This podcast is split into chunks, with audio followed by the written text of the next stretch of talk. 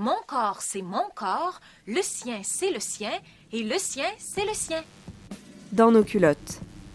Le podcast féministe par le collectif Cocktail. Notre corps nous appartient et personne ne connaît notre corps et nos émotions mieux que nous.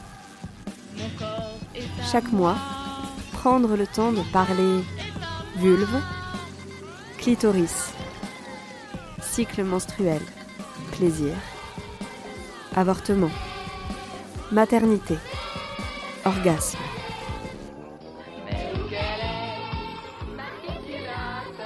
Parce que ce qui se passe dans nos culottes, ça nous regarde.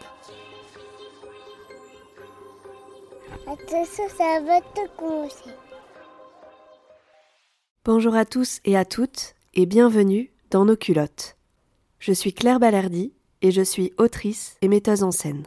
Avec Claire Massol et Julie Castel-Jordi, nous avons imaginé le cabaret chez Germaine, un spectacle découpé en plusieurs épisodes qui parle de la vulve, du clitoris et du plaisir féminin, des menstruations, de l'hymen, d'avortement, de grossesse, de postpartum, bref, de toutes ces choses dont on parle encore trop peu et qui sont pourtant au cœur de nos vies. En parallèle de notre spectacle théâtral et musical, nous avons créé ce podcast. Parce que quoi de mieux qu'un podcast pour parler de sujets délicats, tabous, invisibles? Quoi de mieux qu'un podcast pour donner la parole aux femmes, leur faire de la place, pour que enfin on les écoute, et que toutes ces choses, encore cachées, ces mots que l'on nous oblige à taire, puissent enfin émerger, pour que l'injonction au silence cesse. C'est justement du silence dont il sera question dans cet épisode, celui qui entoure les trois premiers mois de la grossesse. Il y a quelques jours, paraissait aux éditions Payot le livre Trois mois sous silence, le tabou de la condition des femmes en début de grossesse.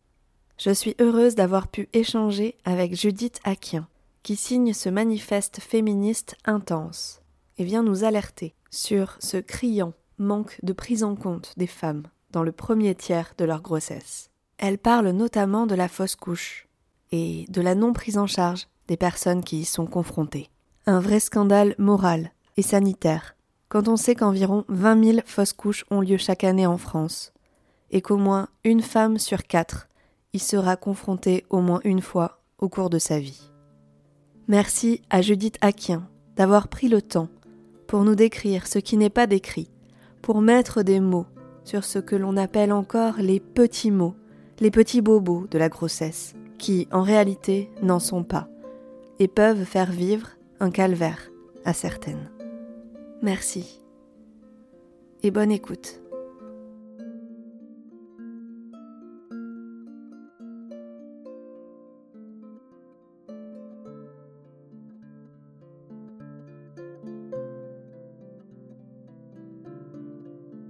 J'ai 37 ans. Mon compagnon et moi souhaitons un enfant. Et avons, il y a quelques mois, traversé une fausse couche qui a eu lieu à 7 semaines de grossesse. Je termine ce livre au 9 mois de ma deuxième grossesse. On peut ainsi parler de double gestation. Ma fille qui m'accompagne depuis mon ventre de plus en plus volumineux, ma fille à qui en tant que future femme je dédie ce livre qui se veut avant tout féministe. Et ce livre, qui tentera de lever le tabou sur ces trois premiers mois de grossesse remplis d'attentes, d'espoir, de joie, mais aussi d'angoisse, de difficultés physiques particulièrement dures à supporter et de silence. C'est ce silence que je souhaite briser dans ces lignes. Se découvrir enceinte lorsque la grossesse est désirée est certes une excellente nouvelle. En me découvrant enceinte, j'ai été traversée par la force de quelque chose de totalement neuf, totalement indescriptible. En fait, c'est si indescriptible que cela pose une première question. Pourquoi? Il est aisé de parler de miracle et de mystère, mais cela me semble un peu facile, car ce mystère et ce miracle, ontologiquement liés au corps des femmes, se mêlent aussi à toutes sortes de symptômes contraignants et douloureux, que l'on range dans le même tiroir pour finalement n'en faire que peu de cas.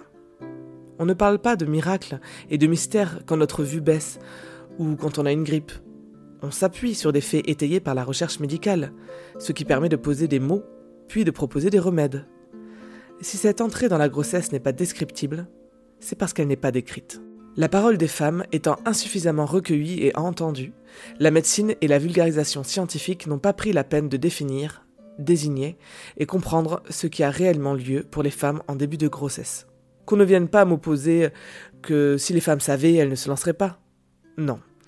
Si les femmes savaient, elles se sentiraient potentiellement prises en charge, entendues et écoutées, et ne vivraient pas un calvaire au moment même où elles sont censées basculer dans la joie d'une procréation en marche. Tout le monde sait qu'un accouchement n'est pas une partie de plaisir, et ça n'a jamais empêché les femmes de procréer. Si le postulat selon lequel être informé pourrait ôter aux femmes l'envie de passer à la casserole de la procréation, il n'y aurait plus de familles nombreuses. Pour ma part, je l'admets bien volontiers. Une grossesse me suffit amplement, et il est fort peu probable que je remette le couvert, ayant trouvé l'expérience certes passionnante, mais aussi, à bien des égards, archi éprouvante.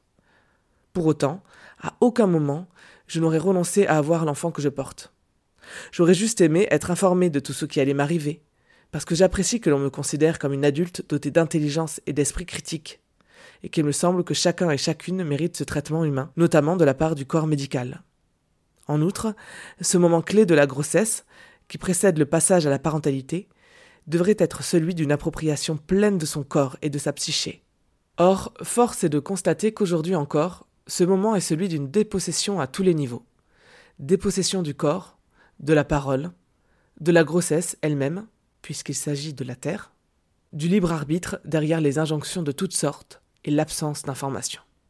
Bonjour Judith. Bonjour Claire. Comment vas-tu Là, à quelques heures à peine euh, de la sortie de ton livre, c'était le 12 mai. Écoute, bah, je, vais, euh, je vais très bien, je suis euh, très enthousiaste, également très émue parce que je reçois euh, depuis même l'annonce de, de, la sortie du livre énormément, énormément de messages, de témoignages de, de femmes et d'hommes du reste aussi, notamment au sujet de la fausse couche, de personnes que je connaissais pas et qui m'écrivent des messages tout à fait poignants. Donc voilà, c'est très fort comme sortie et je suis très heureuse d'être ici aujourd'hui pour viens parler avec vous de tout ça, avec toi. Bah, merci d'avoir accepté cette invitation. En plus, euh, là, à un moment euh, clé, puisque le livre vient juste de sortir.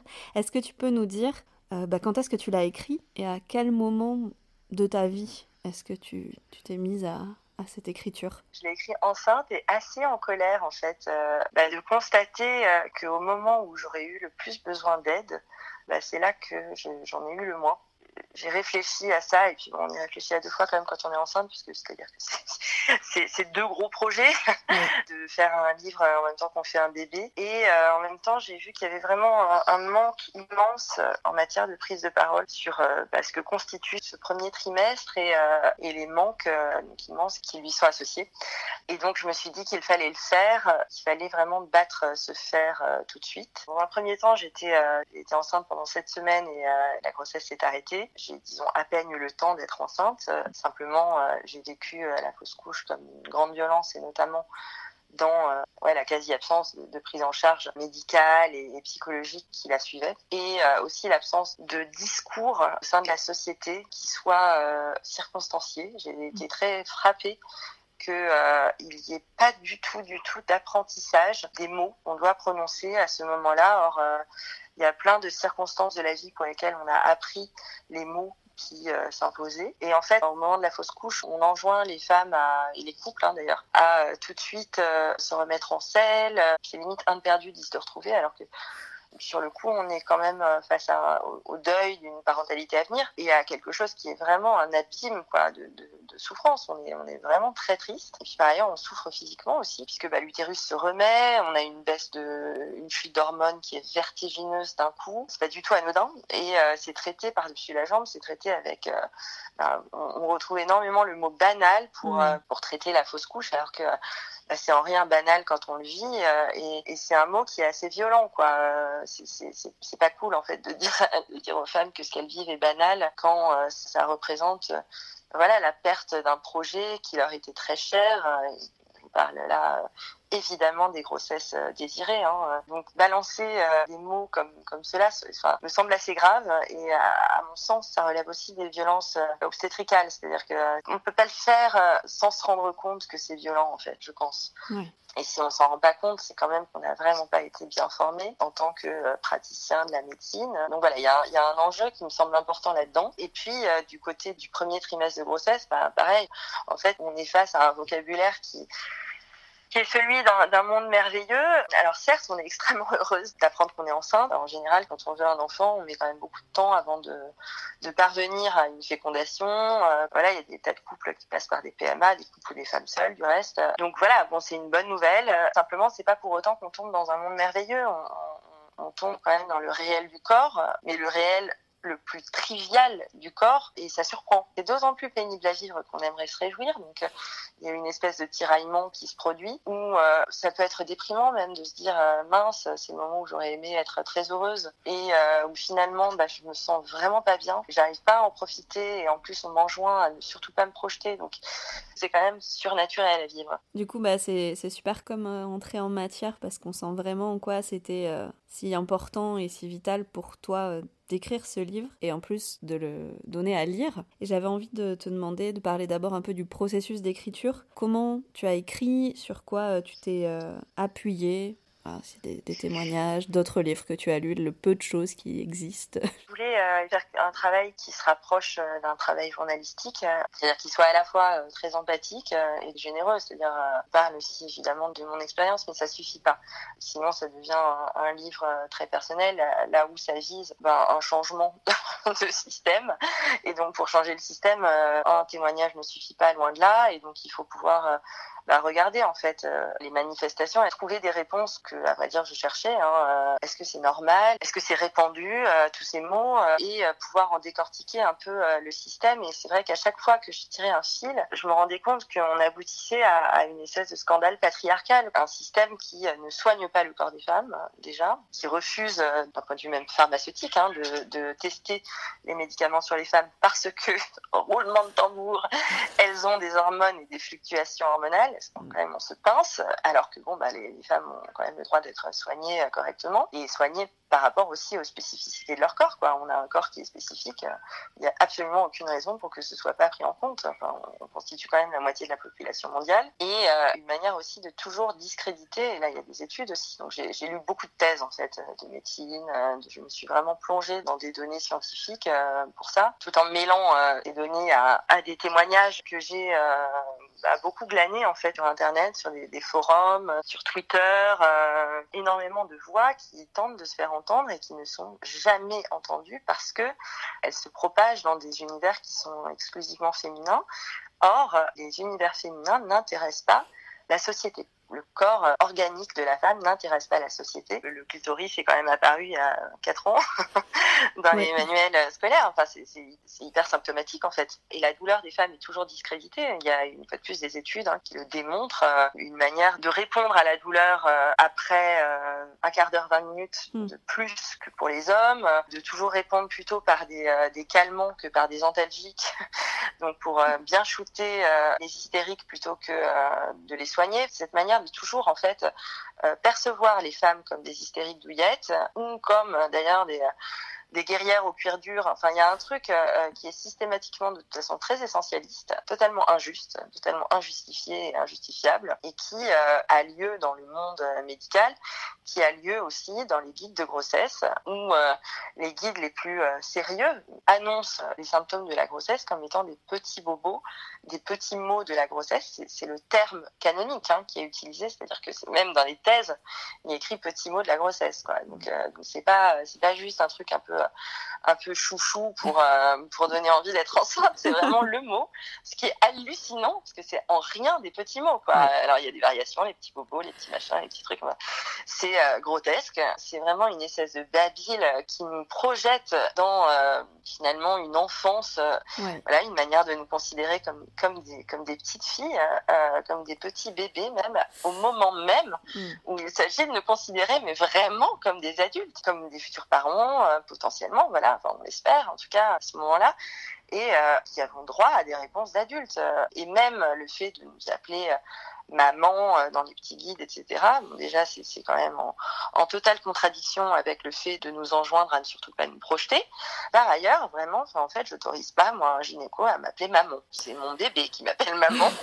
je veux pas que qui que ce soit d'autre le fasse. Alors, je sais que c'est très à la mode. Qu'on aille euh, à l'école, etc. On devient la maman euh, d'eux. et pourquoi pas, mais simplement, je trouve que ça participe aussi à, à cette infantilisation et à cette manière de ne pas finalement nous informer à euh, euphémiser systématiquement ce qu'on est en train de vivre et euh, finalement du coup à ne pas traiter correctement euh, ce par quoi on est en train de passer et qui peut à un moment devenir, euh, devenir dangereux. C'est-à-dire qu'il y a, y a, à force de ne pas comprendre pourquoi on vit des symptômes fous, à force de lire que c'est des petits symptômes alors que c'est mm. l'équivalent d'une gastroentérite de, de 3-4 mois, quoi. C'est un truc euh, mm. quand même fou. À force de, de se mettre dans la tête que c'est ok de dormir sur la cuvette des toilettes au travail, que c'est un petit rite de passage, mm. que c'est rigolo, etc en fait, on, entre dans un système où on normalise quelque chose qui est parfaitement anormal et qui euh, devrait être remplacé par une belle prise en charge pour euh, accueillir des futurs parents dans, dans leur future parentalité aussi et pour tenir compte du corps des femmes. J'avais pour projet initial d'alimenter exclusivement ce livre avec des comptes rendus d'entretien de femmes. La parole des femmes sur la grossesse étant rarissime dans les médias généralistes, il me semblait alors que la seule manière d'obtenir des informations était d'entrer en conversation directe avec d'autres femmes, de provoquer le récit du vécu, des mots, de la solitude, des fausses couches. Mais je me suis aperçu qu'il y avait un autre lieu où déferler les témoignages sans que jamais ils émergent dans un discours public, politique, systémique. Les forums et les blogs féminins.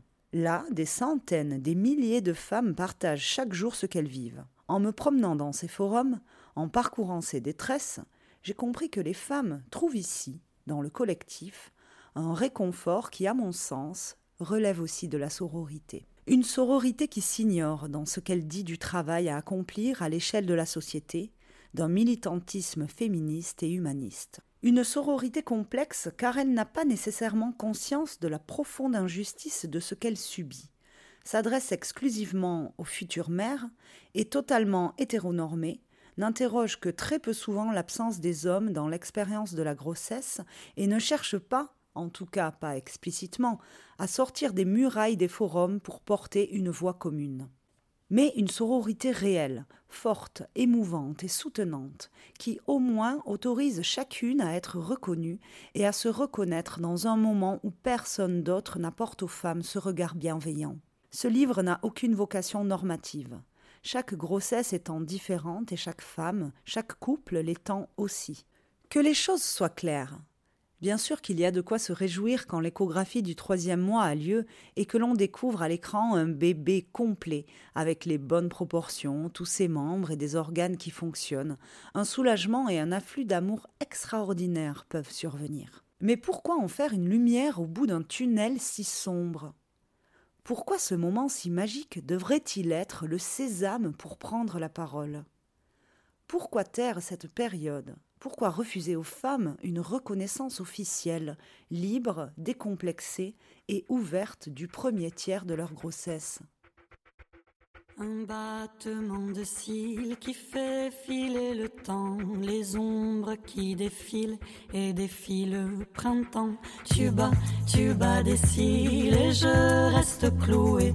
Tu bats, tu bats des cils, mes pensées sont brouillées et je reste immobile. Bientôt je prends racine, mais je m'en fiche car dedans ça remue, c'est vivant. Tu bats, tu bats des cils et l'océan tu bats, tu bats des cils, il se jette, c'est inouï au pied de la falaise.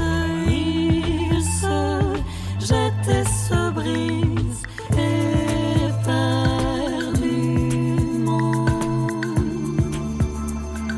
Tu bats, tu bats des cils et se balance, tu bats, tu bats des cils, se balance en cadence. Et mon corps en émoi qui frémit d'impatience du monde, je ne vois que des fantômes qui dansent. Tu bats, tu bats des cils et les flammes crépitent, tu bats, tu bats des cils, furieuses elles envahissent au pied de la falaise.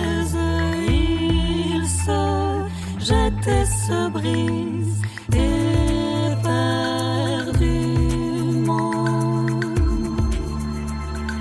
D'immenses étendues de verdure et de sable, elles courent, elles hurlent, franchissent des montagnes, le temps d'un battement, d'un battement de cils. Tu bats, tu bats des cils, tu bats, tu bats des cils, les yeux écarquillés. Je ne bats plus des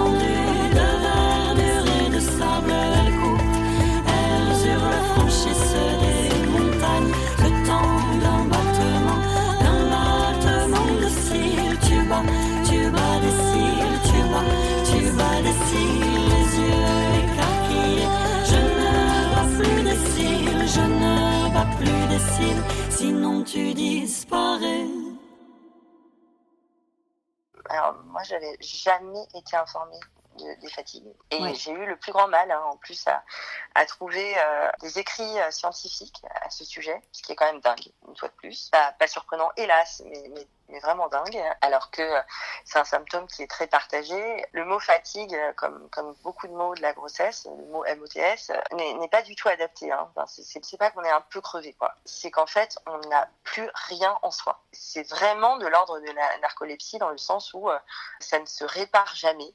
On a beau euh, s'arrêter parce qu'en fait le corps vous ordonne de vous arrêter euh, Oui. immédiatement, c'est-à-dire pas, pas dans deux secondes mais maintenant. Et pour autant, après euh, que ce soit un petit power nap, un, une, un- une longue nuit, moi j'ai dormi 22 heures sur 24, enfin, enfin, voilà, quelle que soit la longueur du sommeil, en fait il ne répare jamais. Donc c'est un état qui est extrêmement difficile à vivre, qui n'est pas heureusement hein, partagé par toutes, c'est très bien.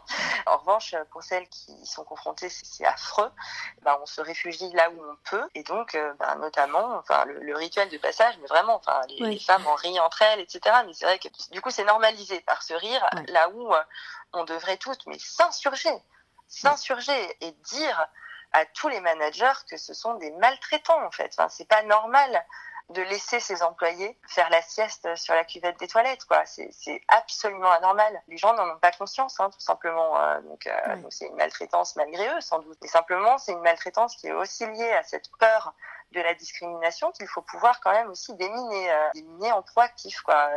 Il y a quand même tout un discours au sujet des femmes et euh, avec MeToo euh, le management a commencé à être assez rigoureux plus rigoureux en tout cas sur les questions de, harcèlement etc en revanche il faut être beaucoup plus proactif et vraiment former les managers à ces questions-là, quoi, euh, qui sont complètement absentes. Il y a du taf. J'aimerais qu'on parle du tabou, parce que hum, ça, ça peut paraître bête, mais alors, juste déjà de se demander pourquoi c'est si tabou et pourquoi le silence reste de mise sur ces trois premiers mois. Pourquoi ça n'existe pas, ça ne doit pas exister euh, aux yeux des autres, euh, rester quelque chose de, caché, il faut se taire. En vérité, euh, il y a quand même euh, des, éléments qui peuvent amener à comprendre. c'est c'est tout simplement que c'est une période qui est à risque. Pour le coup, c'est indéniable. Il y a plus de risques de perdre sa grossesse euh, pendant ces 14 premières semaines euh, d'aménorrhée que euh, après, au cours de la grossesse.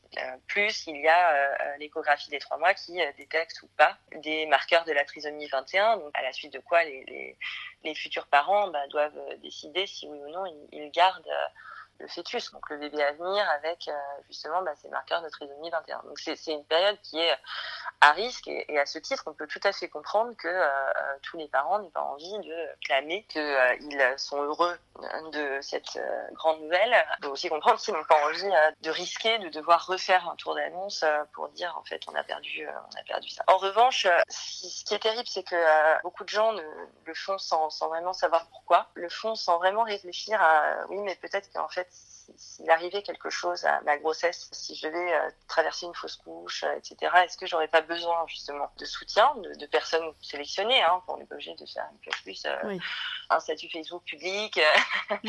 et des posts dans tous les sens. Enfin, on, peut faire ça dans le respect de, son intimité, de ses cercles, etc. Mais voilà, enfin, songer aussi quand même à son besoin de soutien si jamais il devait bah, y avoir une fausse couche ou cette perte de grossesse. Et surtout, en vérité, enfin, le, le problème là-dedans, c'est que ce silence qui relève d'un choix tout à fait respectable est utilisé mais alors euh, sans foi ni loi, par la société pour euh, ne pas s'occuper du tout des femmes, c'est-à-dire mais y compris la, la recherche. J'ai un peu trimé pour trouver des thèses. J'ai un peu trimé pour trouver des données. Il y a encore beaucoup de choses qui sont pas du tout assez expliquées. Les nausées et les vomissements sont pas bien expliqués.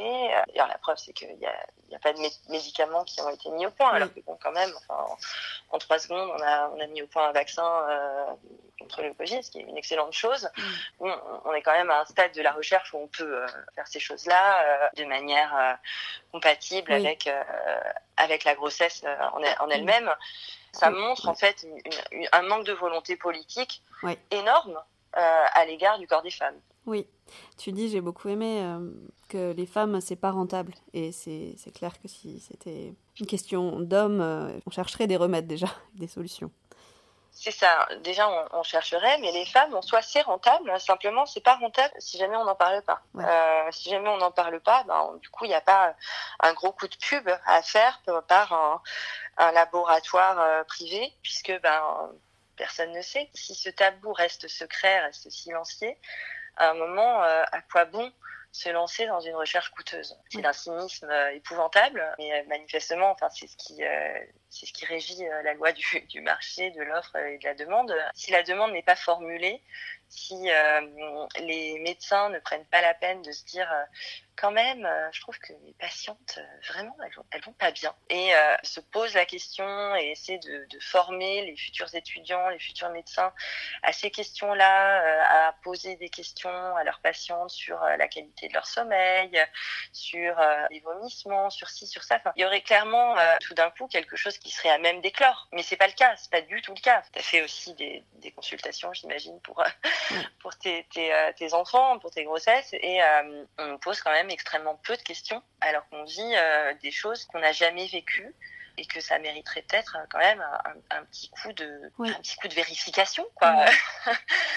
Il y a quand même des femmes qui aboutissent à l'hôpital à cause des vomissements, qui aboutissent aussi à l'hôpital à cause de la dépression, qui touche quand même 10 à 15 des, des, des femmes en, tout début de grossesse. C'est des pourcentages qui sont uniquement ceux diagnostiqués comme tels quoi. Donc on peut on peut quand même supputer qu'il y en ait, il y en ait davantage. C'est pas rien, hein, 10 à 15% donc il y a, y a quand même vraiment une exploration à faire et, et, le fait que ce soit pas fait, pour moi, est totalement politique. Ouais. En lisant ton livre, j'ai appris des mots que je n'avais jamais entendus, vraiment. Ah, euh, lesquels Donc, euh, il y a l'hyperrémèse. L'hyperémèse gravidique, oui. oui. Mm. C'est encore un très joli mot de la grossesse. Tu peux nous dire ce que c'est? bah, L'hyperémèse, bah, justement, c'est euh, la forme, on, rigole, mais c'est vraiment horrible. C'est la forme euh, grave que peuvent prendre les, les vomissements euh, des, des, des, femmes en, début de grossesse. Ça entraîne des pertes de poids énormes. c'est des, des, vomissements, pour le coup, absolument permanents. Ça peut en plus durer une, la grossesse entière. Il y a des femmes qui carrément des côtes cassées euh, tellement elles vomissent. Enfin, c'est un cauchemar. C'est un, un, vrai problème. Et une fois de plus, bah, c'est pas du tout du tout traité euh, à la à la hauteur quoi. Alors que ça pourrit vraiment la vie. Et que euh, potentiellement ça peut avoir évidemment des conséquences sur euh, le postpartum aussi. on n'est pas, euh, on n'est pas des petites poupées euh, qui s'arrêtons de, de, vivre étape après étape. Quoi. donc, donc c'est très, très, très étrange. je, je, trouve hallucinant en fait que, que ce soit si peu traité ne serait-ce que pour des questions même de santé de l'enfant. Si on se fout de la mère, hein, peut-être qu'on peut, peut-être qu'on peut penser à la santé de l'enfant et à son accueil. Bon, bah pour qu'il soit bien accueilli, il faut quand même que sa mère ait été en, bonne forme. Enfin, à tout niveau, je trouve que c'est euh, c'est invraisemblable. Hmm. J'ai trouvé très fort aussi euh, quand tu dis que beaucoup de femmes en fait font on fait beaucoup de, tests euh, tout au cours de, sa grossesse, notamment des tests de nos urines, et en fait on ne sait pas exactement pourquoi, à quoi ça sert. Ça me touche beaucoup vraiment quand tu, tu, parles de la grossesse, donc je te cite, tu dis ça devrait être le moment donc d'une appropriation pleine de son corps et de sa psyché. Or, force est de constater qu'aujourd'hui encore, ce moment est celui d'une dépossession à tous les niveaux. Dépossession du corps, de la parole, de la grossesse elle-même. Je trouve ça très fort voilà, de savoir qu'est-ce qu'on fait de nos corps, le fait qu'on va se taire euh, sur, sur des choses qui nous arrivent, le fait d'être malade, de vomir, mais à côté de ça, on va se laisser appeler euh, maman, euh, maman, euh, donne-nous tes urines, on sait même pas pourquoi. voilà, et pourtant, c'est vraiment, enfin, en ce qui me concerne, en tout cas, c'est pas faute d'avoir demandé pourquoi. Parce que bon, bah, ça m'intéressait.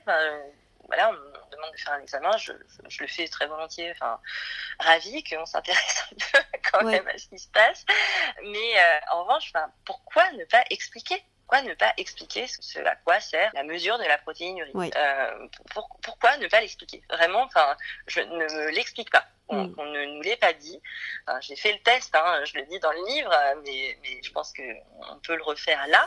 Pour toutes les femmes qui ont été enceintes, qui écoutent, euh, est-ce qu'il y en a quelques-unes qui sont vraiment au courant de, à quoi ça sert. À quoi ça sert? C'est-à-dire que je, je, sais que ça sert à vérifier qu'il n'y a pas de protéines dans les urines, mais, mais pourquoi? À quoi et, en fait, c'est toujours cette chaîne de pourquoi où, euh, in fine, on se retrouve toujours dans une sorte de cul-de-sac extraordinairement paternaliste. On nous dit t'occupe. Là, ça te concerne pas. Mais bien sûr que ça me concerne, c'est mon corps. Enfin, c'est invraisemblable, effectivement, bah, de déposséder les femmes de, euh, de leur propre corps, de ce qu'il est capable de faire. Quoi, la protéinurie, ces produits à ce moment-là, euh, quelles peuvent en être les conséquences, etc. Ça, ça peut quand même être intéressant d'être au courant. C'est étonnant de ne pas obtenir une information, même quand on pose explicitement la question.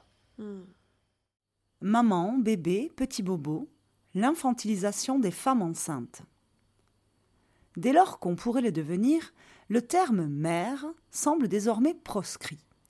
On est future maman, on attend non pas un enfant, ni même un bébé, mais bébé on est directement projeté dans l'arrière-cour d'un discours tantôt moralisateur, tantôt infantilisant, mais jamais informatif, jamais complet, jamais complexe, au moment même où, par définition, notre rôle d'adulte et futur parent devrait être placé au premier plan.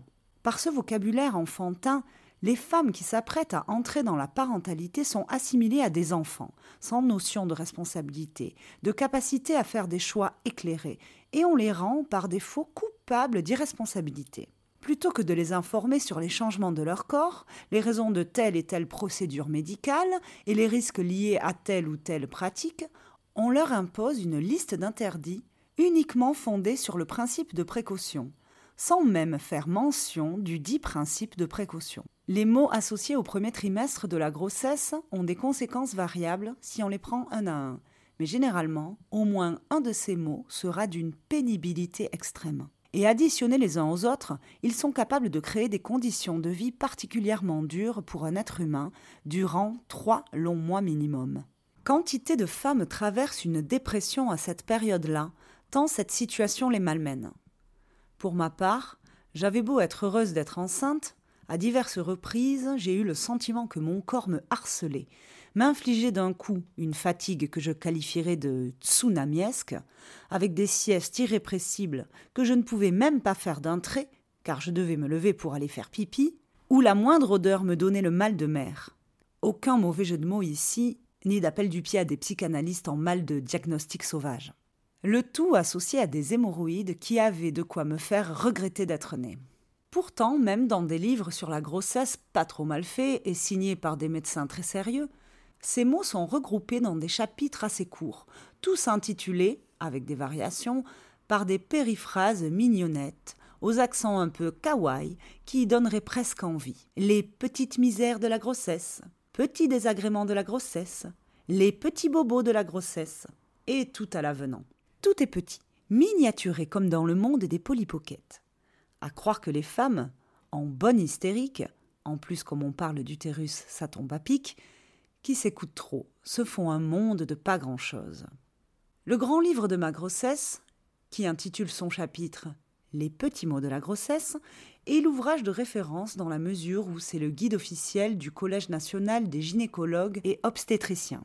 Dans ce livre, au sérieux scientifique, signé par des médecins en bonne et due forme, trois hommes, ça te pose une autorité, Les douleurs sont minimisées, décrites en une vingtaine de pages, pas plus. Parmi ces petits mots, les problèmes digestifs, les manifestations bucco-dentaires, les douleurs et tiraillements au ventre, le mal au dos, lombalgie, la sciatique, les crampes, les fourmis dans les membres, les problèmes de circulation, les varices et les troubles veineux, les maladies bénignes du nez, de la gorge et des oreilles, les problèmes cutanés, les troubles génitaux et urinaires, les vertiges, la fatigue, les malaises, l'essoufflement, les insomnies, une prise de poids trop importante. Si les hommes étaient dans la situation de vivre tous ces petits mots pendant trois à neuf mois, ce ne sont pas vingt pages, mais des dizaines de livres héroïques qui seraient publiés. Des médicaments compatibles avec la grossesse seraient mis au point depuis des lustres, et du monde des polypockets, nous reviendrions à celui des adultes, à reconnaître et encenser le courage de ceux qui endurent ces souffrances atroces, angoissantes et incompréhensibles. Mais ne rêvons pas. Les femmes sont celles qui les vivent. Elles doivent donc se contenter de confidences girly, des trucs et astuces de grand-mère et des conseils paternalistes de ces messieurs les médecins.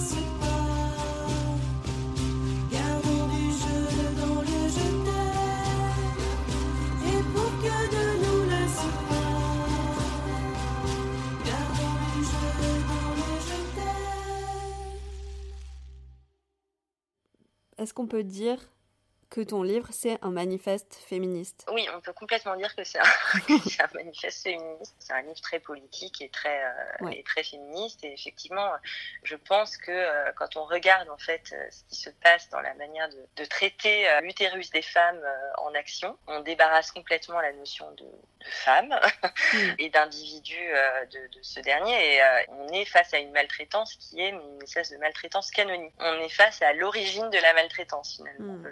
Quand on tire les fils les uns après les autres, c'est quand même quelque chose d'un peu fou.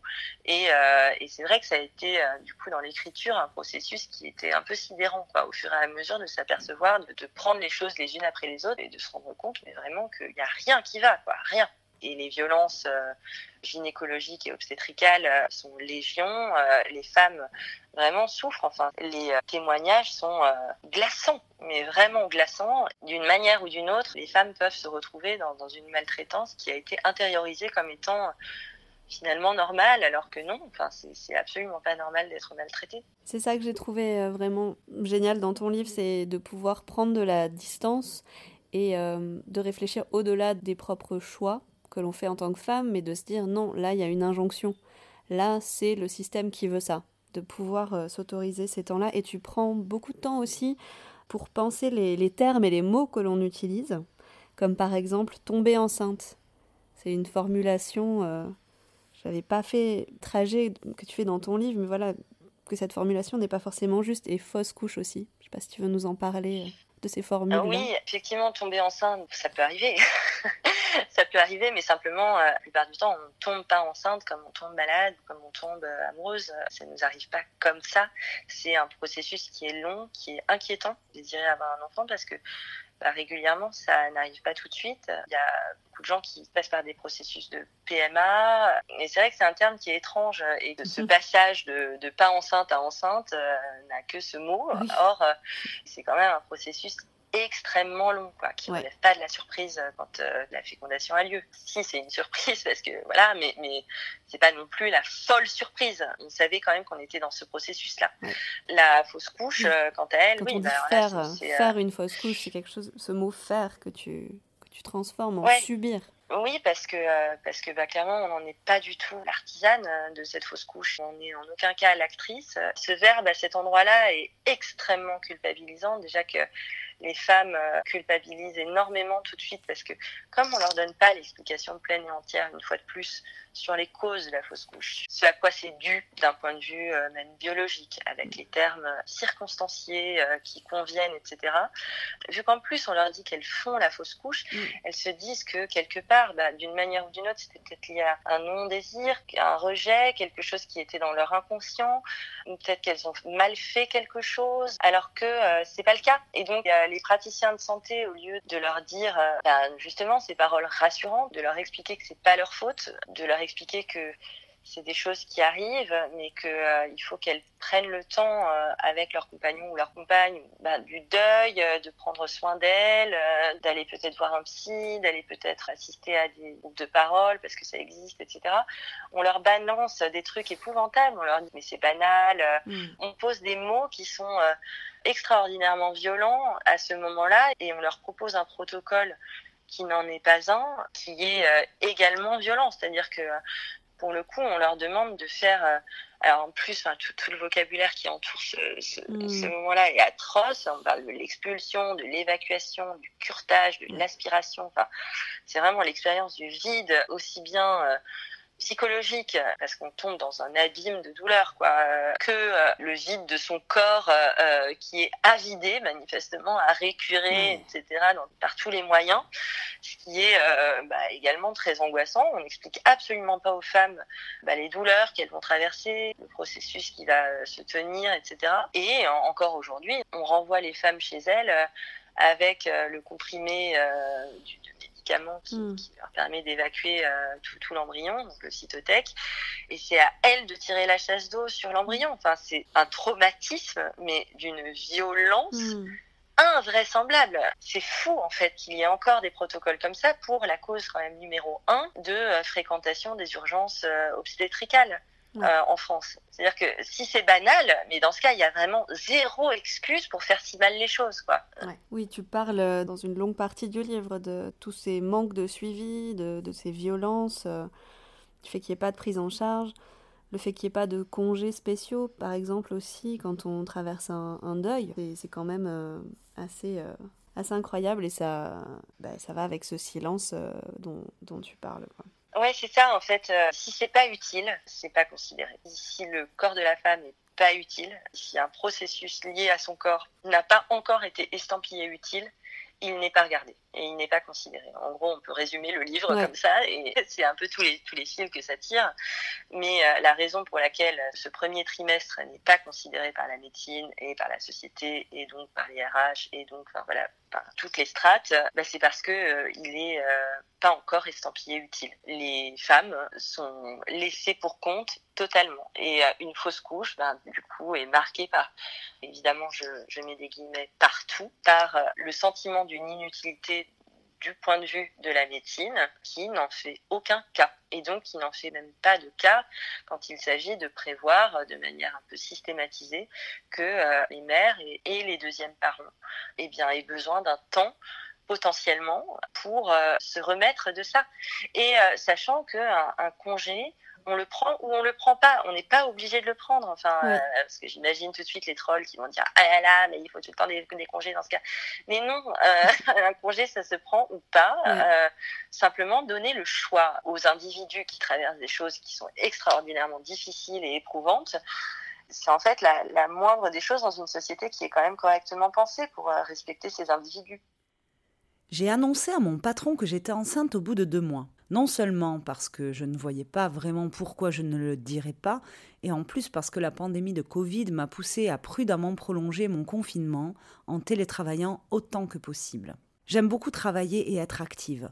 Et même durant mes trois premiers mois de grossesse, j'ai eu des journées de travail très intenses qui n'entamaient en rien mon efficacité, malgré un épuisement indescriptible qui me menait à dormir au moins 12 heures par nuit. Donc je lui ai fait part, comme on pourrait le faire à un ami, de la difficulté physique et psychologique qu'entraînait pour moi l'extrême fatigue dans laquelle cette première période de grossesse me plongeait. Je n'attendais absolument aucun aménagement de mon travail en lui en parlant, outre le télétravail qui m'était déjà acquis de toute façon vu les circonstances pandémiques, mais plutôt un mot amical et empathique. Au lieu de quoi, pensant sans doute bien faire, il m'a dit Ne t'écoute pas trop. Tel est le témoignage que m'a livré, tout cru, Julie, et qui se rapproche de ce que j'ai entendu en direct de mes oreilles de femme enceinte, sous des formes variées. Je trouve qu'une telle s'écoute trop. Tu auras oublié dans quelques semaines. N'y pense pas. Et combien de fois aussi ai-je entendu des femmes enceintes être qualifiées de chiantes, parce qu'elles avaient mal, étaient crevées, bref, parce qu'elles étaient enceintes. Ces mots émanant même de leur entourage le plus proche, parfois de leur propre famille, venant autant de la bouche de femmes, y compris ayant eu des enfants, que d'hommes. Cette terminologie, qui assigne une fois de plus les femmes à un rôle d'exagératrice géniarde, est sans mauvais jeu de mots une matrice pour silencier, créer la honte, donner aux femmes l'impression que ce qu'elles vivent n'est pas légitime et n'a surtout pas sa place dans le vrai monde, celui du travail et d'une vie sociale où on ne parle pas trop de soi, et où par conséquent on ne s'écoute pas trop non plus. Tu parles aussi, euh, j'avais pareil pas intuité, mais effectivement, qu'est-ce que c'est révélateur? Le fait que la prise en charge à 100% par la Sécu, elle devient effective qu'après plusieurs semaines de grossesse, pas au début. Bah oui, on en revient toujours à ça. C'est très parlant. si c'est pas utile, tout le monde s'en fout, y compris les instances qui sont vraiment censées nous protéger. Mm. Donc, euh, on reçoit ce certificat de grossesse à la fin des trois mois, alors qu'avant on était pleinement enceinte et qu'on avait vraiment besoin d'aide, qu'on en a en réalité un petit peu moins besoin après, puisque bah, finalement la grossesse s'est mise en place les hormones sont euh, mises en place aussi. Enfin voilà, après on va vivre quelque chose où en plus on est légitimé par voilà la rondeur du ventre, euh, les petits coups de pied mmh. euh, du, du, fœtus, etc. Mais auparavant, non seulement le, ventre ne se voit pas, mais en plus la société ne nous voit pas et à commencer par en effet Amélie, la CAF. qui reçoivent le certificat de grossesse à la fin de ces trois premiers mois. on est enceinte neuf mois, c'est quand même dingue. Mais vraiment, c'est presque risible tellement c'est énorme. Et je dois dire que c'est ce qui m'a sidérée même. C'est ce qui m'a amené à écrire parce que j'étais stupéfaite que ça n'ait pas été fait avant. Vraiment. Parce que quand on le dit, en fait, euh, tout d'un coup, ça semble évident, quoi. Que, mm. bah ouais, effectivement, on est enceinte neuf mois, pourquoi, pourquoi on est pris en charge que six? C'est fou, quoi. C'est vraiment une période d'une invraisemblable solitude. On a réellement peur de tout euh, ce que nous manifeste le corps et auquel il ne nous a jamais habitués et on n'est même pas légitimé euh, au regard euh, d'un parcours de santé qui soit adapté et qui commence tout de suite. Quoi. Et paradoxalement, on nous demande très très vite de, de choisir la maternité dans laquelle on va enfanter, donc euh, de se projeter. On nous dit il faut pas vous projeter, il y a trop de risques, et en même temps il y a cette démarche-là à faire. C'est complètement dingue. T'en parles dans le livre. Ouais, c'est ça. Euh, euh, il y a une espèce d'injonction, mais alors, mais ne pas tarder d'une seconde. C'est-à-dire que le jour 1 du test de grossesse, c'est ok, tu, vas tout de suite chercher, il n'y a pas de place. Sans parler de la crèche. Une espèce de terreur. donc, euh, donc voilà, en plus, il n'y a rien. Enfin, je trouve que ça, pour le coup, il faudrait vraiment qu'il y ait beaucoup plus d'outils pour savoir choisir un lieu où accoucher. Enfin, j'en sais rien, des outils même pour essayer de réfléchir à, comment on voudrait accoucher. Enfin, je vois, moi, j'avais franchement euh, pas du tout réfléchi à la question en, essayant d'être enceinte. Enfin, déjà, j'essayais d'être enceinte, donc j'essayais pas d'accoucher. Et c'est vrai qu'on nous donne aucun outil, y compris chez le, le gynéco ou chez la sage-femme, qui nous explique pas ça. Il n'y a rien qui publicise aussi euh, si le deuxième parent peut rester euh, la nuit ou pas. Enfin voilà, il y, a, mm. y, a plein de trucs où on est complètement perdu. Déjà considéré comme une mauvaise mère si jamais on n'a pas, si jamais on n'a pas choisi une maternité directe, alors que effectivement, on nous dit mais de surtout pas imaginer que ça arrive à son terme. C'est des injonctions contradictoires qui, franchement, peuvent énormément euh, fragiliser quelqu'un qui est déjà déjà fragile, même avant la grossesse. Il faut quand même se dire qu'il y a tout d'un coup un taux d'hormones qui monte, mais euh, en fusée, hmm. qu'on sent son corps changer. Tout ça est quand même très troublant. Donc, un brin d'égard peut améliorer les choses. C'est une espèce de moment extrêmement métaphysique et en même temps euh, extrêmement trivial. Ces injonctions contradictoires peuvent beaucoup, beaucoup fragiliser quelqu'un, quoi, de manière parfaitement inutile. On peut totalement faire les choses autrement et mieux. J'ai compris au tout début de ma grossesse que ce qui était attendu de moi, de même que ce qui avait toujours été attendu de la part des femmes enceintes, c'était que je la ferme. Soit, j'ai cherché le réconfort ailleurs. J'imaginais le trouver en lisant des articles que j'espérais à même de me donner l'illusion qu'une oreille était disponible, spécialement conçue pour moi femme dont l'état minable était uniquement rattaché à mon utérus en plein boulot de construction.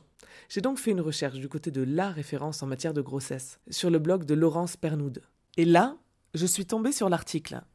Enceinte au travail. En parler avec mes collègues ou pas? Signé par une rédactrice bien-être spécialisée dans le parenting. Pensant avoir touché le Graal en matière de justice faite aux femmes qui bossent et procréent, voici les lignes que j'ai découvertes. Ne vous épanchez pas trop.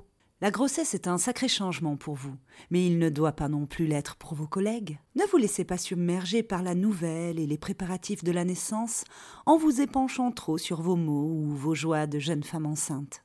La fatigue, le stress et la nausée sont des réactions naturelles pour beaucoup de femmes enceintes, et vos collègues en sont certainement déjà conscients. Cela pourrait créer des tensions et une exaspération au sein de votre entourage. Enfin, attendre un bébé reste avant tout un bonheur que toutes n'ont pas la chance d'avoir. Alors restez plutôt discrète auprès de ceux et celles qui ne sont pas concernés. L'article n'est pas daté, mais j'imagine qu'il n'est pas bien vieux, puisqu'il figure dans ce beau site flambant neuf sur le très moderne Parenting. Sur un média qui s'adresse aux femmes enceintes, coup de tonnerre. Je trouvais une injonction à la boucler pour préserver le confort d'autrui, de surcroît sous le prétexte que tout ce que je vivais était naturel. À toute fin utile, naturel ne veut pas dire super. J'en veux pour preuve que les tsunamis, la mort et les piranhas aussi sont naturels. Je découvrais donc, en devenant enceinte, que j'entrais dans une nouvelle dimension, celle du silence. Ainsi, être une femme en général induisait une fois de plus, même au moment de contribuer à renouveler l'espèce humaine, d'être condamnée à ne pas être entendue. Et pour ne pas faire de vagues, il s'agissait de finir par se taire. Ne rien dire, rien ressentir ou, à défaut, le faire seul, pour préserver toute sa place au monde des hommes, pour laisser le patron, qui partage son étymologie, faut-il le rappeler, avec le patriarcat, en paix. J'aimerais qu'on parle de la préface de ton livre. Est-ce que tu ah. veux nous en dire un, mot? Bah, La préface du livre, c'est vraiment le, la plus belle chose, euh, en tout cas de mon point de vue. Hein. Enfin, c'est une des plus belles choses, parce que quand même, il y a aussi ma relation avec mon éditrice qui a été absolument merveilleuse. Mais euh, c'est vrai que euh, Camille Froidevométrie, que je ne connaissais pas et, à qui on a demandé, euh, l'éditrice et moi, euh, si elle accepterait de faire euh, la préface, elle a tout de suite accepté. Et c'est un, honneur gigantesque. Camille Foidevaux-Métry, c'est une universitaire, une féministe, philosophe, qui a théorisé quelque chose que je trouve parfaitement juste et je conseille à tout le monde de la lire puisque c'est passionnant évidemment de, de, lire la préface et donc le livre, mais aussi de lire La bataille de l'intime. Tous ces livres en réalité sont, sont passionnants, mais ce qui se joue dans La bataille de l'intime, c'est la question du tournant génital du féminisme qui vient euh, à partir de, autour de 2015, soit avec euh, MeToo, etc., et qui propulse tout d'un coup une nouvelle bataille du féminisme qui est celle des corps, des corps qui revendiquent leur caractère de sujet et donc qui sont de sujets et de sujets parfaitement organiques quoi. Donc, donc qui, qui, revendiquent ben, on voit quand même un petit peu le clitoris dans les manuels scolaires, s'il vous plaît, parce que ça fait quand même partie un petit peu de notre corps, euh, qui euh, a commencé à parler ben, de beaucoup des règles, de la précarité menstruelle.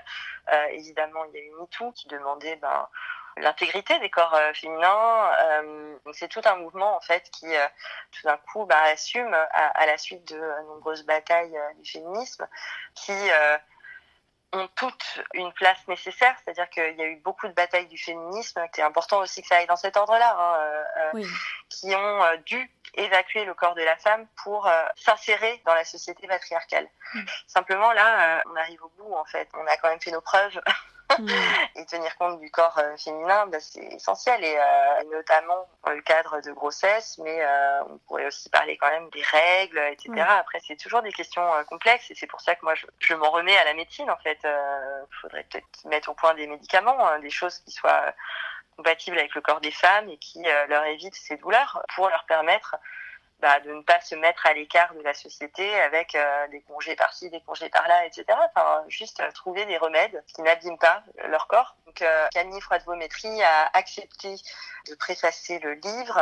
Elle a des, des mots très fins, et notamment sur le fait que on comptabilise les enfants et pas les grossesses. Mm. Elle faisant part du fait que elle a traversé deux fausses couches et elle a deux enfants, donc elle a eu quatre grossesses. Et je trouve très intéressant même cette réflexion qu'elle pose avec ça. Et puis il y a toute une mise en perspective euh, historique, euh, extrêmement érudite. Enfin, c'est vraiment quelqu'un d'absolument remarquable, d'extrêmement généreux aussi. Donc voilà, je suis euh, aux anges qu'elle ait accepté de faire cette préface et ça contribue aussi à faire corps, à promouvoir une belle sororité où il y a deux noms de femmes euh, sur cette euh, couverture. Je trouve que c'est important. Il y a eu un travail euh, magnifique qui a été fait avec mon éditrice. J'associe au livre la voix d'énormément de, femmes qui voilà, ont pris la parole sur les réseaux sociaux, sur les blogs, etc., qui font part de leur douleur et, et qui, qui sont jamais entendues. Et donc, il y a aussi ce corps, ce, ce corps et ce cœur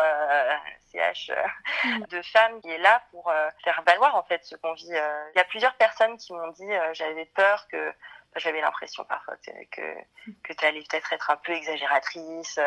Mais en fait, quand on lit les chiffres, quand on lit les témoignages, on se rend compte que c'est presque en dessous du réel, quoi.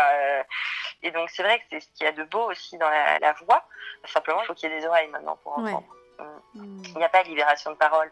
La parole a lieu. Simplement, à un moment, il faut que ça percute quoi, dans, les oreilles des, décideurs euh, et décideuses politiques. C'est tout. Hein. Franchement, c'est la seule chose à faire. Trois mois, un tiers de la grossesse, passé à se cacher, à cacher le futur bébé, à cacher ses émotions, ses envies, ses besoins, son mal-être ou son bonheur. Les conséquences de cette injonction au silence sont bien arrangeantes pour la société dans son entier. Si l'on n'en parle pas, on ne sait pas vraiment que ça existe, ni à quel point cela existe dans l'expérience des femmes. Dès lors, nul besoin de mettre au point des médicaments réellement efficaces pour calmer les maux invivables que traversent les femmes en début de grossesse, d'instaurer des fonds pour la recherche sur la fausse couche, d'aménager des espaces d'accueil spécifiques pour les femmes qui subissent des fausses couches. d'organiser de manière aussi systématisée qu'on prépare à l'accouchement des groupes de parole et surtout de formuler enfin une information claire, sans tabou ni euphémisme à destination des femmes, des compagnons et compagnes, mais aussi des responsables RH, médecins, internes et intervenants médicaux, de proposer des congés pathologiques précoces impliquant que la grossesse soit officielle dès le premier test positif. Alors, quand tout cela sera fait, que les femmes et couples choisissent de garder le secret auprès de leur entourage sera leur droit le plus strict. Mais ce choix ne leur soustraira pas des soins, des palliatifs et des possibilités qui aujourd'hui n'existent tout simplement pas, à la faveur de ce silence systémique.